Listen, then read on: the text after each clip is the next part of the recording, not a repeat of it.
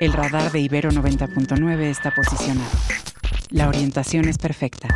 El objetivo, localizar la noticia. Buenos días, Mario. Hola, muy buenos días, Mario. Con gusto de saludarte. Muchas gracias por la invitación a su programa.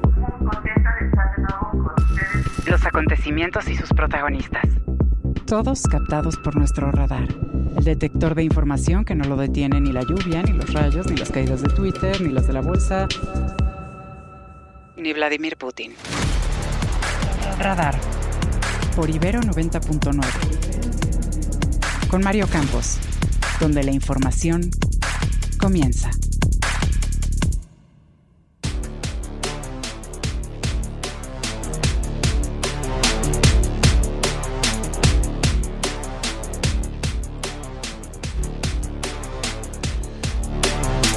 Confirma el gobierno del Estado de México la muerte de Rigoberto de la Sánchez Santillana, que llaman como líder de la familia michoacana, quien habría encabezado el enfrentamiento del pasado viernes en, Texcatl en Texatitlán, Estado de México, donde murieron 14 personas. Llama al presidente López Obrador a resolver entre todos, dice, las extorsiones y el derecho de piso durante su gira por el Estado de México. Al arrancar la tercera semana de pre-campaña, Xochitl Gálvez reclama al gobierno federal por no combatir las extorsiones. Claudia Sheinbaum asegura que México necesita una presidenta con un enfoque humanista. Rechaza el magistrado presidente del Tribunal Electoral Federal, Reyes Mondragón, presentar su renuncia. Advierte que este lunes insistirá en abrir el diálogo al interior del tribunal. El INAI elige como su presidente al comisionado Adrián Alcalá en medio de polémica. Este domingo asume la presidencia de Argentina, asumió la presidencia de Argentina Javier Milei con la advertencia de hacer un ajuste contundente a la economía de su país. Radar 99.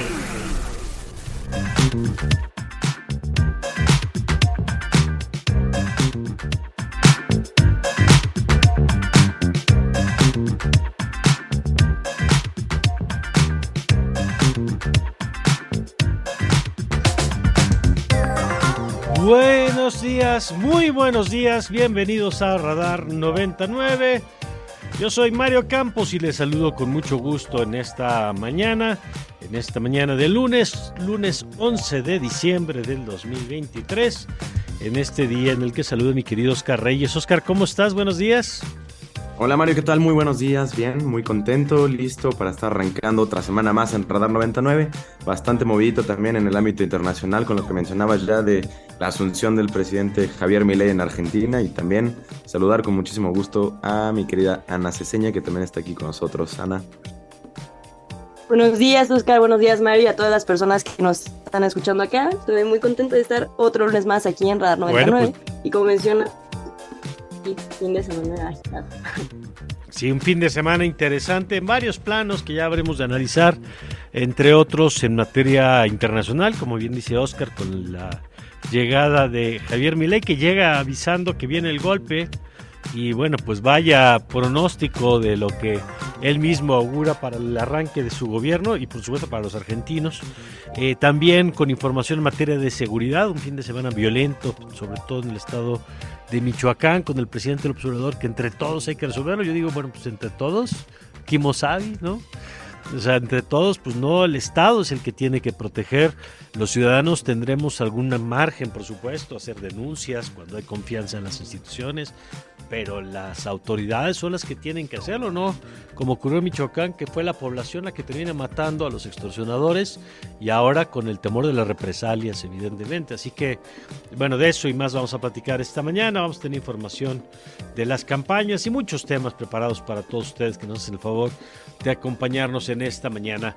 La vía para que usted se pueda comunicar con nosotros es el 55 529 2599 55 529 2599 y cuando son las 7 con 6 nos ponemos en manos de Oscar y de Ana para que nos cuenten los detalles de las noticias en esta mañana.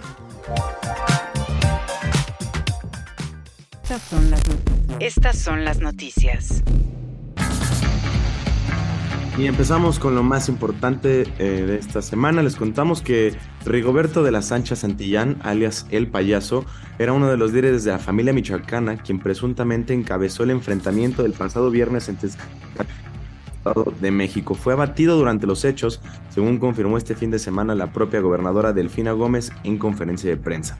En este informe eh, rendido por las autoridades mexiquenses durante la gira del presidente López Obrador, este sábado por la entidad, el secretario de Seguridad, Andrés Andrade, precisó que del total de fallecidos, 10 presuntamente pertenecían al grupo delincuencial y 4 eran habitantes de la zona. De acuerdo con el funcionario, el enfrentamiento se suscitó después de un eh, operativo realizado de la Secretaría de Defensa Nacional y la Marina para combatir la extorsión por el cobro de piso. Y en su intervención, el fiscal del Estado de México, José Luis Cervantes, confirmó que la célula que resultó abatida durante el fin de semana tiene un antecedente directo con la acción sucedida en 18 de marzo del 2022, cuando en una emboscada en Cautepec murieron 13 policías. Tras concluir el informe, el presidente envió editor referirse a los hechos de manera directa y únicamente reiteró su compromiso de combatir la extorsión mediante el llamado cobro de piso. Vamos a escuchar en el Estado de México, la extorsión o el llamado pago de piso. Todo eso lo tenemos que combatir, pero entre todos. Y bueno, los comentarios del presidente fueron cuestionados por la precandidata presidencial de la coalición Fuerza y Amor por México, Xochil Gálvez, quien cuestionó al primer mandatario por no asumir su responsabilidad como presidente. Escuchemos. El presidente dice, hay que resolver la extorsión entre todos. Yo le digo desde aquí, para eso es usted el presidente. Para eso es usted el comandante de las Fuerzas Armadas. Le toca a usted resolver el problema de la extorsión. Deje de abandonar a los mexicanos a su suerte. Deje de ser el jefe de campaña de su candidata y póngase a trabajar. Y por su parte, la precandidata presidencial de Morena, Claudia Sheinbaum, asistió este domingo a la Feria del Libro de la Ciudad de México para la presentación del libro de Francisco Ignacio Taibo II, Los alegres muchachos de la lucha de clases, pero evitó referirse los hechos violentos del pasado fin de semana.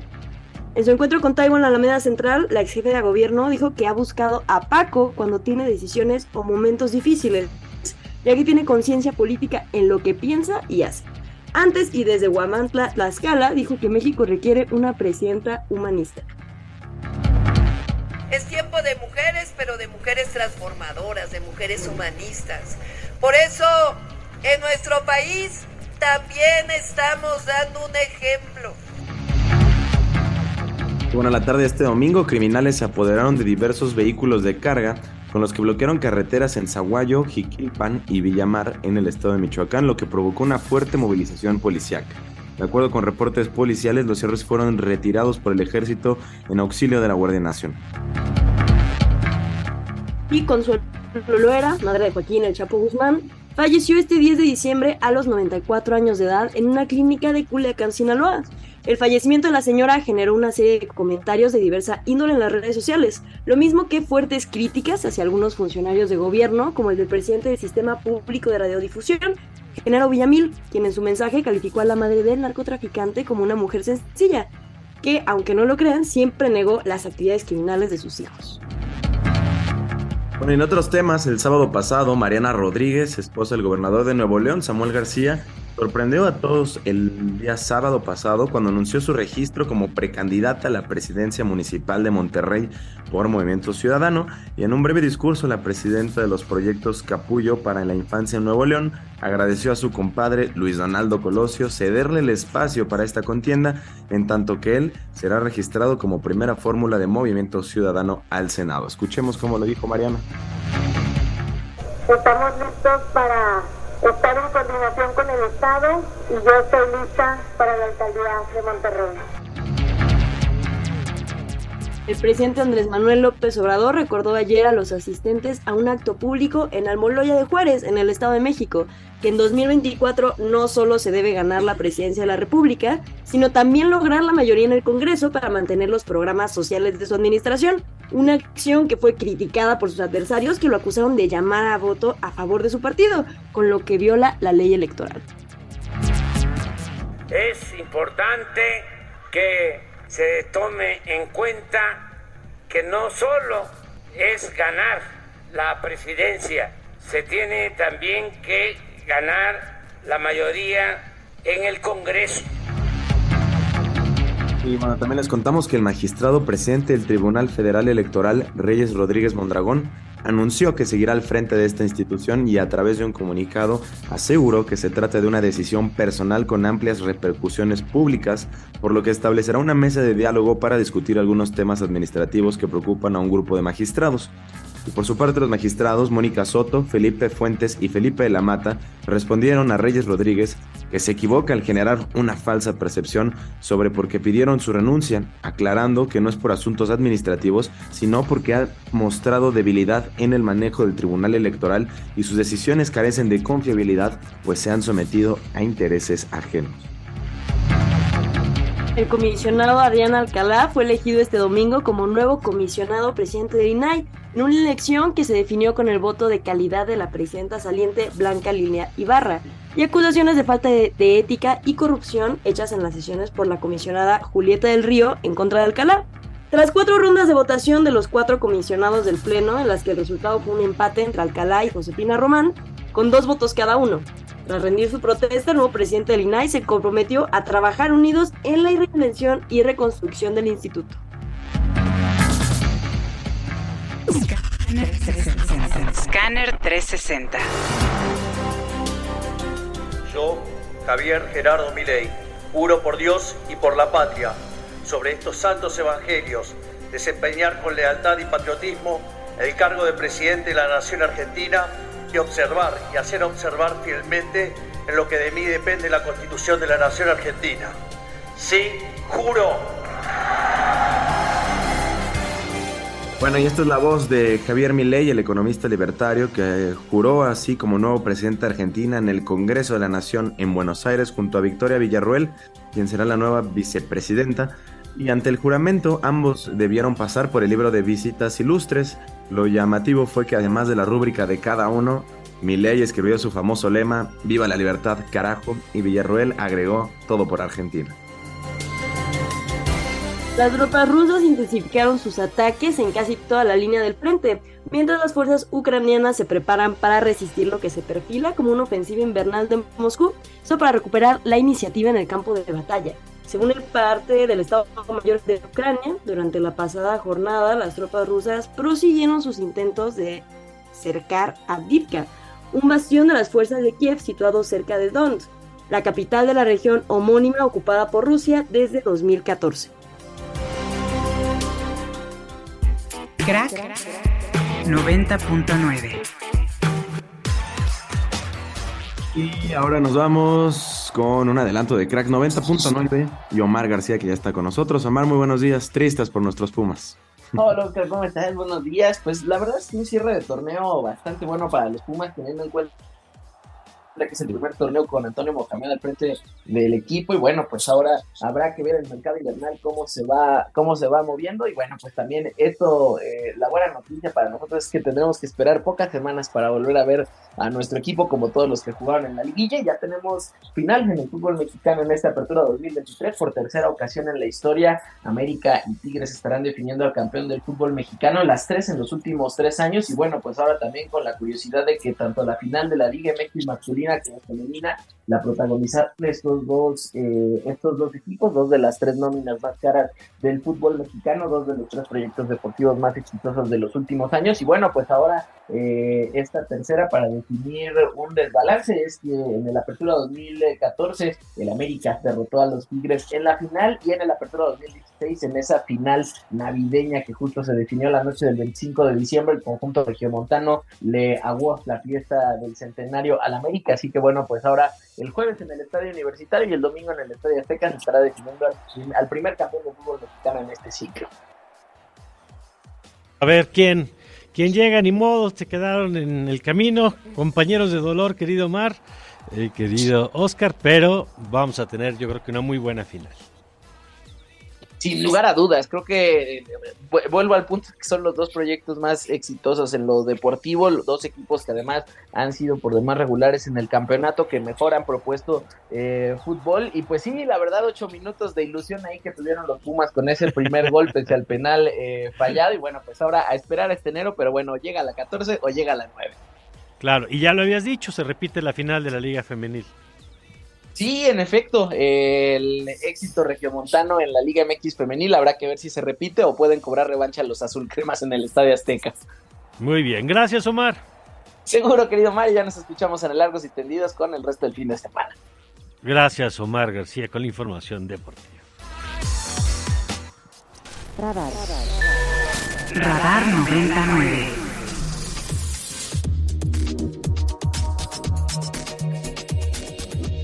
Bueno, y el día de ayer, el día de ayer, eh, Integralia, que es esta, eh, este centro de eh, análisis que hace siempre cosas muy interesantes, presentó este documento a propósito de los cinco años del presidente López Obrador y eh, un balance de qué dicen los datos pues, en diversos rubros. Y vamos a platicar esto con Carlos Ramírez, consultor de Integralia. ¿Qué tal, Carlos? ¿Cómo estás? Bienvenido. Mario, muy buenos días. Un gusto saludarte a ti y a todo tu público. A ver, cuéntanos primero qué fue lo que hicieron para este reporte. Mira, eh, a cinco años de, digamos, de la llegada del presidente López Obrador al poder, eh, Integralia ya en años previos había estado publicando un reporte sobre cuál es el desempeño que ha tenido el gobierno en distintos ámbitos. Lo hace a través de un reporte eh, de puros datos, no hay interpretación de los mismos, son puros datos en distintos rubros de la vida económica, social y política del país, para tratar de, eh, sin ningún tipo de carga eh, de un lado o del otro, tratar de analizar el desempeño que ha tenido este gobierno eh, en estos años. Es interesante porque utilizan un formato, Carlos, tipo semáforo, eh, muy fácil de leer, con en verde donde hay resultados positivos, en rojo donde hay negativos y en amarillo donde se mantiene igual, ¿no? Efectivamente, con ese eh, mecanismo de semáforos, como le llamas, es muy fácil identificar pues en dónde hay avances y dónde hay retrocesos. Y en distintos ámbitos, Mario. Eh, es decir, eh, temas obviamente económicos, temas eh, políticos, temas sociales y temas que están vinculados principalmente a la seguridad. Entonces hay, hay una forma muy sencilla de identificar cómo, cómo ha ido evolucionando este sexenio. De acuerdo, Ana. Sí, buenos días, Carlos. Te saluda Ana Cesteña. Em, ¿Cuáles fueron los temas en los que en este sexenio le fue mejor a, AMLO y en cuáles temas fueron los, los puntos más débiles? Sí, mira, a ver, eh, son, son muchos indicadores, pero a ver, vamos a resaltar los, tal vez los positivos eh, más, eh, más visibles. hay una disminución, por ejemplo, en el número de pobres en el país. Eh, casi 5 millones de personas, eh, según la métrica que hace Coneval, que es una institución, eh, digamos, independiente del Estado mexicano, hay 5 millones menos de pobres. Otro indicador que además le, gusta mucho destacar al presidente, los salarios. Los salarios han estado creciendo, tanto el salario mínimo como la masa salarial han, han avanzado en estos cinco años innegablemente. Y hay, ciertamente otros indicadores en materia de programas sociales, en, gasto social, que también han tenido un avance significativo.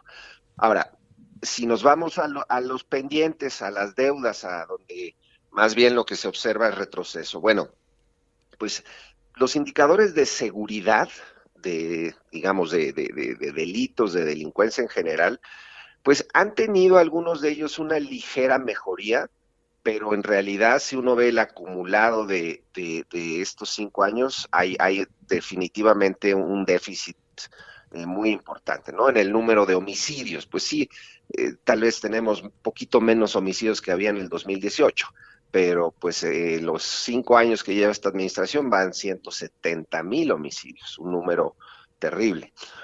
Hay, hay sin duda, en, materia económica hay, hay datos también preocupantes, ¿no? El PIB per cápita, el, vamos a llamar el, ingreso de promedio de cada uno de los mexicanos está estancado, cinco años de estancamiento, es decir, no ha crecido nada el Producto Interno Bruto eh, per cápita. Otros indicadores preocupantes, ¿no? El rezago en materia de salud.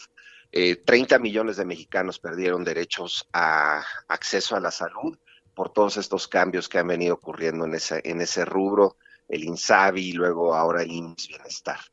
Eh, en fin, así en, resumen te diría, tal vez son los más destacados. Hay otros, hay otros eh, muchos indicadores que permiten formar una visión equilibrada respecto a qué ha pasado estos, estos años. Me parece, Carlos, que eh, es interesante el formato que eligieron y hay rubros en donde se puede ver datos interesantes, por ejemplo, en el tema de los conflictos, ¿no? Hay una disminución notable de, la, de, los conflictos y las movilizaciones por temas como los conflictos laborales, eh, en temas de carencias, que es este tema que Coneval pone en la mesa, hay datos interesantes también, pero quizá uno de los déficits pues, más notables es en materia de democracia, eh, lo que plantean eh, como política y gobierno, en donde pues hay varios indicadores que ahí sí quizá en calidad de la democracia, en eh, corrupción en el sector público, por ejemplo, pues me llaman mucho la atención. En efecto, en efecto, eh, elegimos métricas que digamos, son conocidas, públicas, eh, algunos provienen de, de, información nacional, ¿no? De, del INEGI, de Coneval, y hay otros, otras métricas que son índices eh, internacionales, ¿no? Y en este particularmente, en el de la calidad de la democracia, eh, que, proviene de, digamos, de la revista The Economist, que hace anualmente una visión sobre cuál es la calidad de las democracias en el mundo, hay un retroceso, sin lugar a dudas.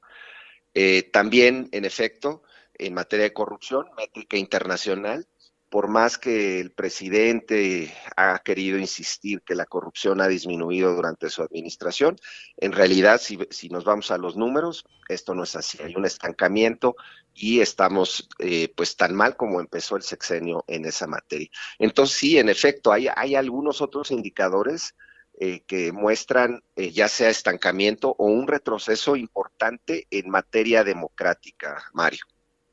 Sin duda. Bueno, eh, ¿este documento dónde se puede consultar, Carlos? Eh, se puede consultar en nuestra página www.integralia.com.mx, ahí eh, y también en nuestras redes sociales, en Twitter, ahí también está, en, en LinkedIn está disponible. Muy bien, Carlos, gracias por la oportunidad de platicar.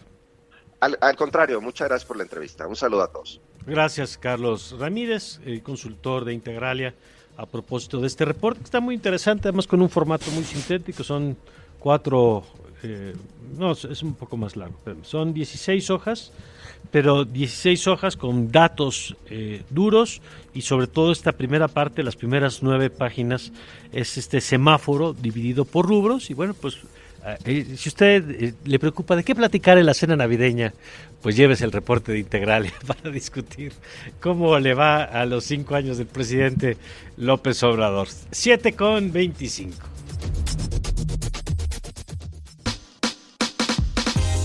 Primeras planas y encabezados. Reforma. Y arrancamos con el periódico Reforma. Esta mañana trae en su primera plana lo que fue un, un foro que, tuvo como presente a Clara Brugada, a los, los precandidatos. Clara Brugada, Salomón Cherterupsky y Santiago eh, Taboada, diciendo que destaca eh, la ex jefa de Iztapalapa el plan de seguridad, mientras los opositores reprochan un rezago de 30 años. El Universal. Busca gobierno quitar 135 millones, miles de millones de pesos a estados para IMSS Bienestar. Tendría más fondos que el extinto INSABI, pero expertos consideran que carece de infraestructura y recursos humanos. Ven inviable un mejor sistema de salud. La jornada. Y destaca la jornada lo que dijo Claudia Sheinbaum el día de ayer, infamia la portada de siempre, la revista, que dice en mi contra. En la revista, pues recordemos que estuvo circulando el día de ayer, eh, se muestra la silueta del aspirante con listón de la suástica en la cabeza y sin emitir disculpas la casa editorial borró de sus redes sociales la imagen y la sustituyó. Pues obviamente la publicación desató oleada de críticas, entre ellas un desplegado de múltiples personajes ya que usa el odio y la discriminación. Milenio. Milei, la nueva etapa argentina, arranca con un crack económico. Es una frase, no nos dejaron otra opción, ajuste fiscal del 5% del PIB o 90% pasa a la pobreza. Cristina cosecha críticas por su gesto de fuck you. Excelsior. Y terrible ese gesto, Ana, vaya que si tienen la oportunidad de verlo, captan a Cristina Fernández de Kirchner pues pintando el dedo a, a una serie de personas al retirarse del recinto penoso, la verdad. Y bueno, dice el periódico Excelsior que Alcalá llega al frente de un INAI incompleto. El comisionado se convirtió en el nuevo presidente del instituto, impulsado por el voto de calidad de hasta ayer la titular Blanca Lilia eh, Ibarra. El financiero. Tienen precios del crudo extensa racha negativa. No está convencido el mercado de los compromisos. El economista. El secretario de Energía, el mayor incremento del presupuesto en lo que va del sexenio, el gasto de la dependencia ha crecido casi 2.100%. Buena parte de los recursos asignados a esta secretaría han sido transferidos a Pemex para la obra de la refinería de Dos Bocas. El Sol de México. Y como decíamos más temprano, Adrián Alcalá es el presidente del INAI, después de cuatro rondas de votación y el voto de calidad de Blanca Lilia Ibarra Cadena. Prensa Internacional. En el caso del New York Times destaca la nota de que Israel dice que los ataques están dirigidos a tres bastiones del grupo islamista Hamas y los combates se han intensificado en el sur, donde la ONU también ya ha advertido que la situación humanitaria puede colapsar. Mientras tanto, el país nos cuenta, la Plaza de Mayo recibe al presidente Milei al grito de libertad y motosierra. El nuevo mandatario de ultraderecha rompe la tradición de hablar ante el Parlamento para darse el primer gran baño de masas de su gobierno. No hay solución alternativa a al ajuste, advierte.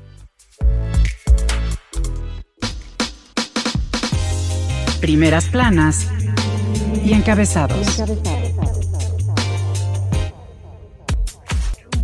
Clima. Hola amigos de Radar 90.9, los saludo esta mañana desde el Servicio Meteorológico Nacional de la Conagua para compartirles el pronóstico del tiempo para el Valle de México. Les comento que estamos pronosticando cielo nublado la mayor parte del día con algunas lluvias esta mañana. Asimismo, el ambiente será muy frío en zonas altas de la región. Por la tarde, el ambiente será de fresco a templado y se presentarán algunos chubascos en la Ciudad de México y lluvias puntuales fuertes en el Estado de México. La temperatura máxima en la capital del país será de 13 a 15 grados Celsius y para Toluca en el Estado de México será de 10 a 12 grados Celsius. Les sugerimos que salgan abrigados y que estén atentos igualmente a los avisos de protección civil. Desde el Servicio Meteorológico Nacional les informó Ana Aguirre que tengan una excelente semana. Radar. Radar 99.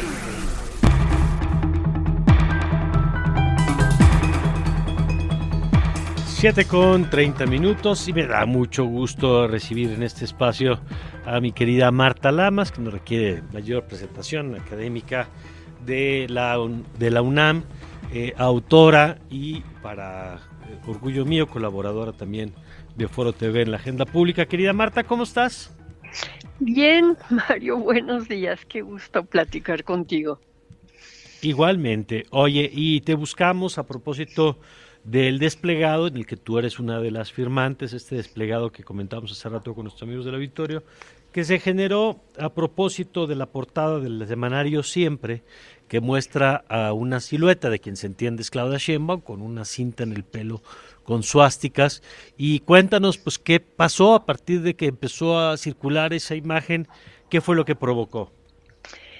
Mira, provocó mucha indignación y provocó también una sensación de frustración, de, esta imposibilidad de discutir políticamente entre adversarios o criticar proyectos políticos distintos sin recurrir a, un extremo que sí me parece que ya es un límite que no se debe de pasar, pues, ¿no? Mm. Entonces, en el, en el desplegado justamente decíamos que, pues, que el equipo editorial de, la revista Siempre, Beatriz Pajés, que es su directora, cruzaron esa línea inadmisible, ¿no? Es decir, porque no solamente es la ofensa a, una persona, a Claudia Sheinbaum, ¿no? Sino que es además también eh, todo lo que ha significado el fascismo, las víctimas del fascismo y los millones de personas que han luchado por la no repetición de eso. Entonces, volver a usar la suástica, pues, ¿no? Como para decir esta persona, que además es de origen judío, ¿no? Este, tiene que ver con esos este, criminales que fueron los nazis, pues sí nos pareció a, personas de muy distinta posición política, algo inadmisible e indignante. Entonces, bueno, em, empezamos a, a buscar algunas figuras conocidas que tuvieran además posiciones distintas, personas que abiertamente están con Xochitl, personas que abiertamente están con Claudia, personas que estaban con Samuel, ahorita MS no tiene candidato, ¿no? Ajá. Y, y para que se mostrara eso, que podemos más allá de nuestras diferencias. O sea, que no tiene que ver con respaldar a Claudia Sheinbaum, claro. Mira, supongo que mucha gente lo debe de haber vivido de esa manera. Eh, no fue la intención, por eso buscamos personas, este, sino que más que respaldar a Claudia Sheinbaum, era decir, es inadmisible que a cualquier figura política se le trate de sesgar, digamos, su posición calificándola como una nazi o como una nazi, ¿no? Entonces, este, entiendo que muchas de las otras, separamos las firmas en, dos bloques, ¿no? Uno que eran pues lo que ya son figuras públicas, ¿no? Y otro en una cantidad de, compañeros, de amigos que quisieron también suscribir el, el desplegado. Y sí, supongo que habrá personas que lo vivan como un respaldo a Claudia, y habrá otras personas que entiendan que el sentido fue decir esto no se vale, sea con Claudia, sea con Xochitl, sea con quien sea, no se puede llegar a esos límites porque entonces eso ese es el desplegado. Muy bien. Ahora, este quisiera compartir contigo y con el auditorio, no sé si tú ya viste la respuesta de la revista, pero si no la has visto, eh, no, no la he visto. Déjame. A ver, mira, ayer publicó en sus redes, lo voy a leer y ahorita Oscar tiene también un comentario, Oscar que está con nosotros aquí, Oscar Reyes. Dice, eh, es una imagen del, dice siempre, presencia de México, como una portada con una rosa, y dice, este es un testimonio del respeto, admiración y solidaridad con la comunidad judía en México Nunca fue nuestra intención herirla con la portada publicada en el número 3678 de este semanario. El propósito fue, como lo dice con toda claridad el editorial, oponernos al régimen autoritario que gobierna el país, que de consolidarse en el 2024 pondría en riesgo las libertades y derechos humanos de todos, incluso de quienes han hecho de la portada una interpretación sesgada e interesada, y la firma Beatriz Pajés, directora de la revista Siempre. Bueno, pues yo creo que que no están, digamos, enfrentando lo que significa eso. Yo creo que se vale criticar todos los autoritarismos, pero creo que hay una brecha entre un autoritarismo político, eh, digamos, de, alguna candidata como en este momento es Claudia, que más ni siquiera podemos decir que fue autoritaria en el gobierno de la Ciudad de México, ¿no? Y, y otra cosa es equiparar eso con el nazismo y usan poniéndole una suástica, ¿no? O mm. sea, sí me parece que hay proporciones de las cosas. Claro que es importante criticar el autoritarismo en política. Bueno, critiquemos a todos los colores que hemos tenido de partidos políticos y de personajes que han sido autoritarios, ¿no? Pero en este momento agarrar a alguien, ¿no? Como Claudia Sheinbaum, que creo que no ha sido autoritaria en la Ciudad de México, sino que ha abierto una serie de debates y de posibilidades de encuentro de distintas corrientes, digamos, ¿no? Hablo por mi corriente feminista de izquierda en la que yo participo, pero sí me parece que es totalmente desproporcionado. Oye, y yo agregaría una cosa, Marta, porque además, obviamente entiendo la postura de quienes respaldan este desplegado como un, una defensa de principios, pero yo agregaría un nivel que es hasta de una torpeza política, ¿no? Porque eh, hoy no estaríamos hablando de Claudia Sheinbaum eh, así en este espacio, si no fuera como reacción del desplegado que provoca la propia portada, ¿no? Sí, y bueno, a mí me parece muy bien que hablemos de Claudia y que hablemos de Xochitl y que hablemos de qué tipo de país queremos construir. Claro. Y sí creo que el, buscar afirmantes que algunos están con Xochitl, otros están con Claudia y otros todavía no han definido con quién quieren estar o si va a aparecer una nueva persona candidata, era como mostrar que sí hay ciertos principios que creo que debemos de compartir si mm. queremos una sociedad mínimamente racional, democrática, ¿no? Y entonces esa parte, digamos, de la pluralidad de los firmantes es en sí mismo un mensaje, ¿no? Más que un mensaje de apoyo, que yo creo que de, de ninguna manera quienes echamos a andar el, desplegado lo pensamos así. este, y creo que la invitación que hicimos para estas personas para que firmaran era firmar en contra de que se utilice este tipo de asimilaciones, ¿no? De decir, le pongo una banda en la cabeza con unas suásticas mm. para, bueno, para decir que es una nazi, no decir que es una autoritaria.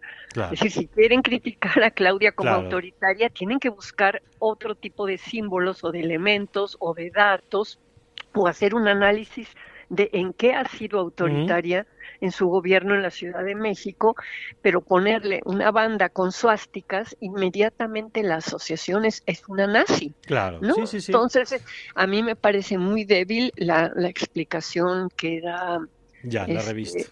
La revista, pero bueno, digo, a ver qué pasa, Mario. Estamos en un momento tan complicado en donde se está recurriendo a cosas tan sucias para hacer una política, pues una política de proyectos distintos, adversarios, ¿no? Que quieren unos, que quieren otros, y entonces veamos en cuál nos sentimos más incluidos o más cercanos, ¿no? De acuerdo, Sin tener... eso se trata.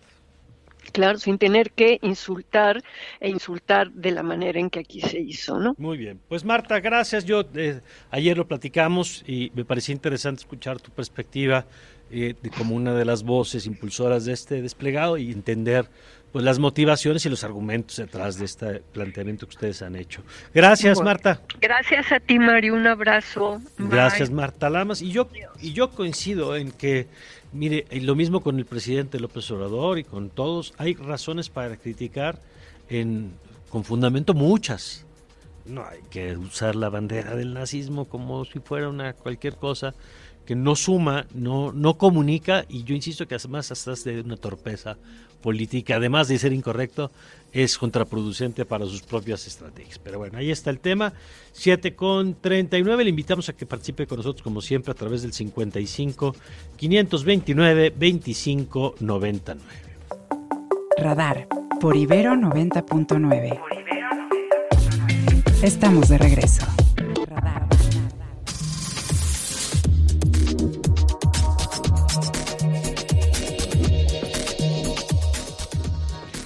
Y ya estamos de regreso y hoy queremos dedicarle un rato a platicar de la COP.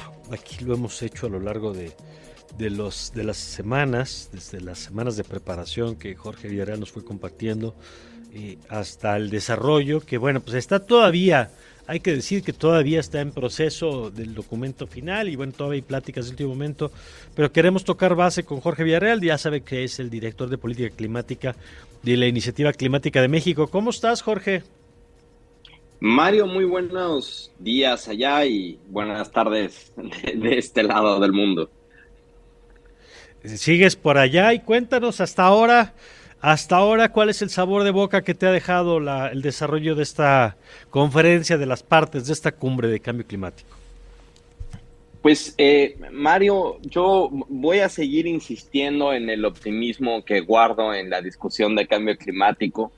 eh, porque estamos en un momento de definiciones históricas y requerimos de varios esfuerzos que no solamente recaen, hay que decirlo, en estas negociaciones internacionales, sino que tienen que traducirse, que tienen que implementarse a nivel nacional, Mario, y pues tenemos que ir trabajando para ello. Pero regresando a la, a la cumbre y el sabor que me que tengo hoy, pues es un es, es, es, un eh, sabores eh, agridulces, ¿no? Eh, hasta el momento, porque por un lado ha sido una cumbre pues de gran riqueza de discusión, porque desnuda prácticamente en realidad en dónde está el conflicto que detiene los esfuerzos para poder atender la emergencia climática, querido Mario, que como mundo hemos experimentado de manera brutal en el transcurso del año, ¿no? las ondas de calor, las inundaciones, se cría en, un, en, casi dos tercios de nuestro territorio, afectando cultivos, ganado, este, disponibilidad de agua, etcétera. Y, este conflicto radica precisamente en eh, la salida de combustibles fósiles y reducir las emisiones de petróleo, gas, derivados eh, de manera acelerada. Y ahí están empantanadas hoy las discusiones, Mario. No tiene más de cinco minutos que acaba de salir el nuevo texto del balance global, que es este documento, este instrumento que mandató, mandataron todos los países para saber en dónde están y hacia dónde tienen que seguir los nuevos esfuerzos, los nuevos compromisos. Y ahí uno de los temas muy importantes tiene que ver con el meter en el lenguaje de lo que se tiene que hacer para la nueva ambición, para poder reducir las emisiones en los siguientes cinco años, pues la salida de combustibles fósiles. Recordarán, Mario, que ya se ganó el reconocimiento de triplicar las energías renovables, duplicar la eficiencia energética, ambos sobre una base de 2020 que finalmente quedó como año. Y ha estado en la discusión muy, muy, muy intensa entre eh, la presidencia que está presidida justo por un magnate eh, que dirige la principal petrolera de uno de los países petroleros del mundo, eh, frente al resto de los países, pues ha estado muy tensa la discusión sobre incorporar el lenguaje o una referencia directa a salida de combustibles fósiles. Y el documento que acaba de salir hace unos minutos, Mario, reconoce la reducción de carbón en la matriz energética pero eh, el lenguaje que se maneja para eh, reducir la salida de fuentes fósiles, la verdad es que está bastante eh, débil, ¿no? Habla de reducción de emisiones y, y, sobre esa base reducir el consumo y producción de cara al cumplimiento del Acuerdo de París, pero en realidad es un lenguaje bastante vago y se va a armar pues la hecatombe, yo estoy seguro porque no, siguientes... porque ves que no va a haber pues el aval, digamos, no va, no va a pasar en los términos, o lo ves difícil que pase en los términos propuestos.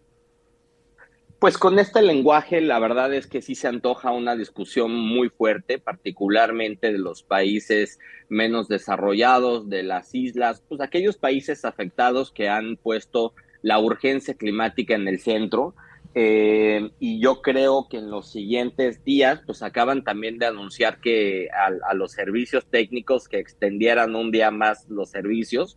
Originalmente se tenía planeado que mañana a las 11, 12 del día se cerrara ya las negociaciones, pero se extendió por lo menos hasta el 13 y posiblemente hasta el 14 de diciembre, porque ya vieron que van a, tener discusiones bastante intensas. Entonces, por un lado, pues tenemos ese, ese tema también en materia de adaptación, que es uno de los temas centrales en la discusión aquí, Mario. La meta de adaptación que mencionábamos en en la, la vez pasada que nos conectamos es muy útil porque requerimos de una métrica de orientaciones que nos permitan planificar de mejor forma cómo adaptarnos a los impactos futuros del calentamiento global y también es una demanda de los países que cada vez como el nuestro eh, sufren los impactos del cambio climático con mayor intensidad. Y en ese sentido, pues no se ha avanzado tampoco en la meta de adaptación y eso genera también un sinsabor eh, de, varios y varias de las participantes. Y por el otro lado, comentaba que también pues es un sentimiento ambivalente porque sí vimos al inicio de, esta, de estas negociaciones los avances en materia de financiamiento eh, particularmente el destinado a la operación de este fondo de pérdidas y daños que recordamos es un fondo eh, que atiende ya los impactos observables, los impactos existentes del cambio climático y este financiamiento de 500 millones de dólares pues es un buen, eh, no es suficiente, pero es un punto de arranque para poder estructurar el, fondo y además el compromiso de 13 mil millones de dólares para poder eh, canalizarlos a través del Fondo Verde Climático, que es el principal fondo, Mario.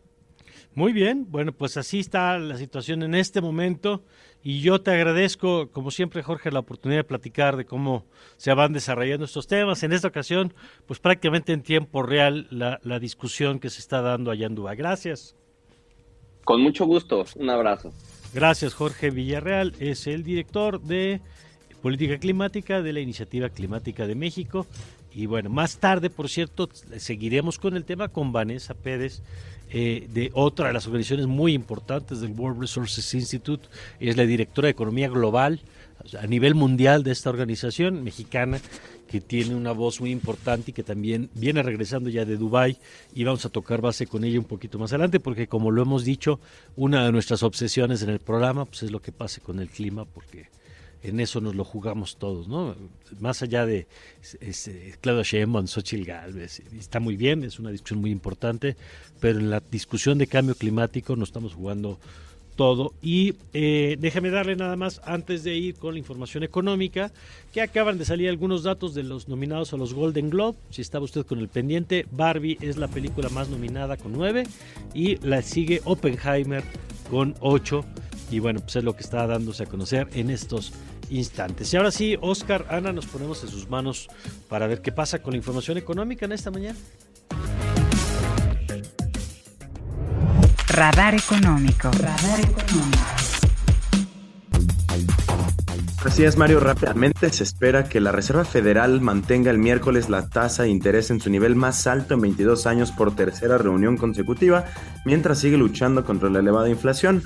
Con los mercados financieros casi seguros de que se avecina una nueva pausa, los operadores y analistas debaten ahora sobre cuándo empezará el Banco Central estadounidense a recortar los créditos, los créditos y con qué rapidez lo hará sexenio, aún con el discurso de la austeridad republicana, cuatro dependencias de gobierno resultaron ser las consentidas al mostrar incrementos sustanciales respecto al 2018, destacando la Secretaría de Energía, cuyo gasto aumentó más de 2.000%, de acuerdo con un análisis del Centro de Investigación Económica y Presupuestaria. También destacan la Secretaría de Trabajo y Previsión Social, la Secretaría de Bienestar y la Secretaría de la Defensa Nacional, los ramos administrativos que tuvieron incrementos de tres dígitos o más en su presupuesto durante la actual administración. Y bueno, y el buen fin ha dejado una derrama económica de 1.4 billones de pesos del 2011 al año 2022, de acuerdo con información de la Confederación de Cámaras Nacionales de Comercio, Servicios y Turismo, la Concanaco y Servitur. Para la edición del 2023 aún no existe un dato oficial, pero se esperaban ventas por 141.120 millones de pesos. La información será revelada por la Secretaría de Economía más adelante. Y esta mañana la criptomoneda Bitcoin tiene un valor de 42.200 dólares, mientras que un dólar nos cuesta 41 pesos con 41 pesos. Gracias Alfonso Cerqueda con la información financiera. Mente reflectora. Una fracción de la energía reflejada.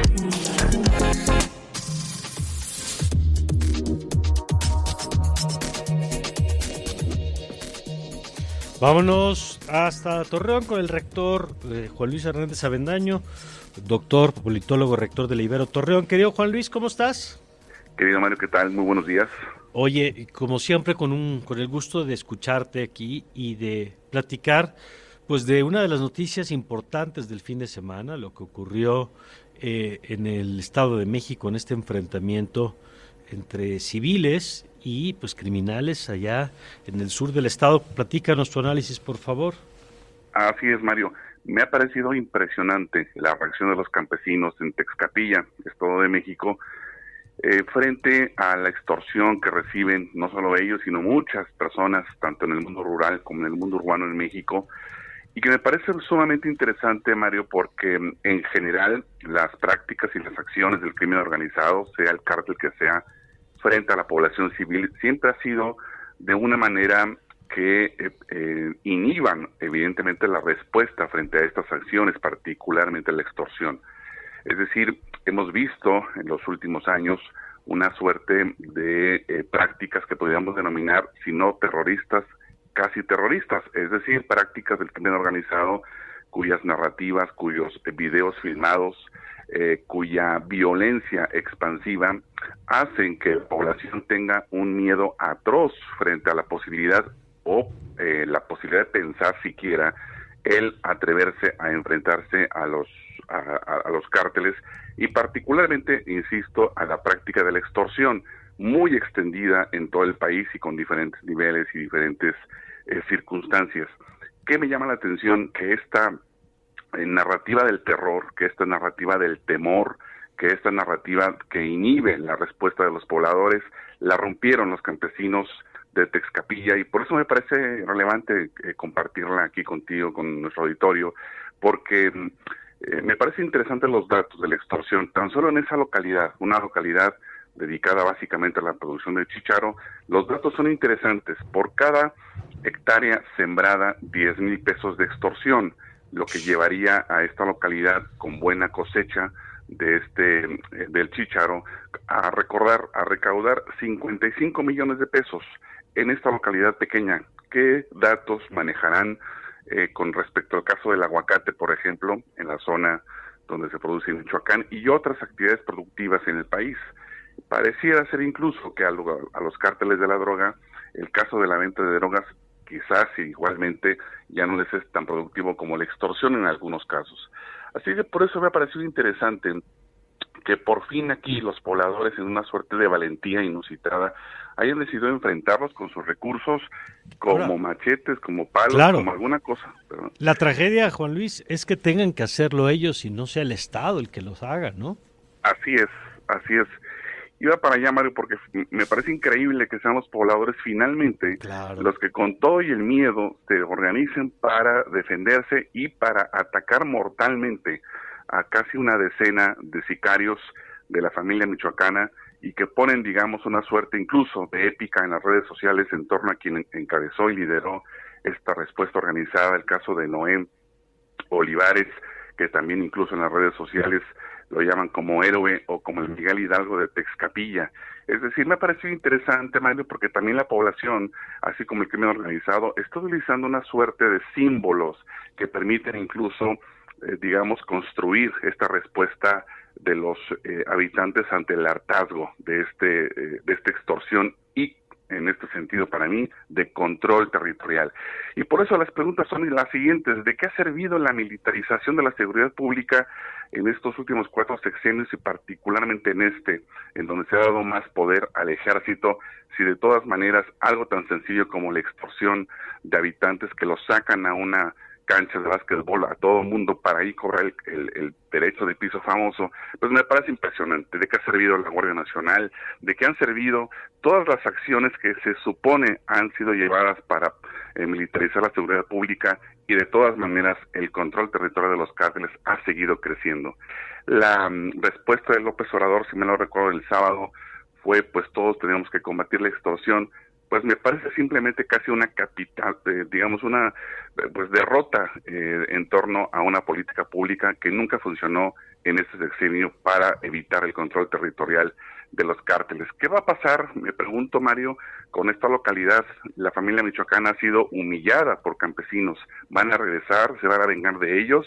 Por fin es una eh, posibilidad para acotar el control territorial de la familia michoacana en esta zona del Estado de México, colindante con, eh, con Michoacán, con Guerrero, pues esa es la preocupación, particularmente si decide la familia michoacana llegar a disciplinar a esta zona de la población, eh, estimado Mario. De acuerdo. No, ese es un gran tema, qué bueno que lo planteas. Oscar, tú tienes una pregunta para el rector Juan Luis Hernández Avendaño. Sí, hola rector, buenos días, les saluda Oscar ¿Qué Tal, Oscar? Eh, y también se hablaba justo este tema de la extorsión, estuvo presente hace unas semanas cuando eh, Isela compareció ante, ante el Congreso diciendo que pues hicieran esfuerzos también en conjunto por parte de, los, de las diferentes bancadas políticas, es decir, desde el legislativo, para hacerlo delito grave, porque era impresionante que sigue sin ser delito grave la, la extorsión. ¿Qué tanto también estos esfuerzos tienen que venir acompañados desde políticas, eh, eh, desde el legislativo? Sí, así es, Oscar. Mi punto siempre ha sido que lo que nos ha faltado en México es increíblemente la articulación de los partidos políticos con representación en el Congreso para hacer verdaderamente una política de Estado frente al crimen organizado o particularmente frente al control territorial de este. Una de las medidas podría ser esta, convertir en delito grave la extorsión, que, efectivamente es increíble que después de dos décadas de esta práctica no tenga esa característica en el derecho penal pero evidentemente esto nos lleva a la inacción de los partidos políticos todos y a, lo, y a la inacción también o inoperancia de los tres niveles de gobierno. El crimen organizado obviamente en México es tan grande, eh, está tan enraizado que necesita efectivamente políticas eh, coordinadas eh, de los tres niveles de gobierno y de todos los partidos políticos. Tendría que haber un pacto de Estado frente a ello que pues vemos, no sé si ellos sean los primeros miedosos eh, o los primeros inhibidos frente a esta práctica del crimen organizado, porque es de lo que justamente no ha habido en este país, organización partidaria y política, eh, Oscar. De acuerdo, pues Juan Luis, gracias como siempre. Muchas gracias, muy buenos días. Buenos días, es Juan Luis Hernández Avendaño, el rector de la Ibero Torreón. Radar de alto alcance. Nuestra página ibero99.fm y encuéntranos en Spotify como Radar 99.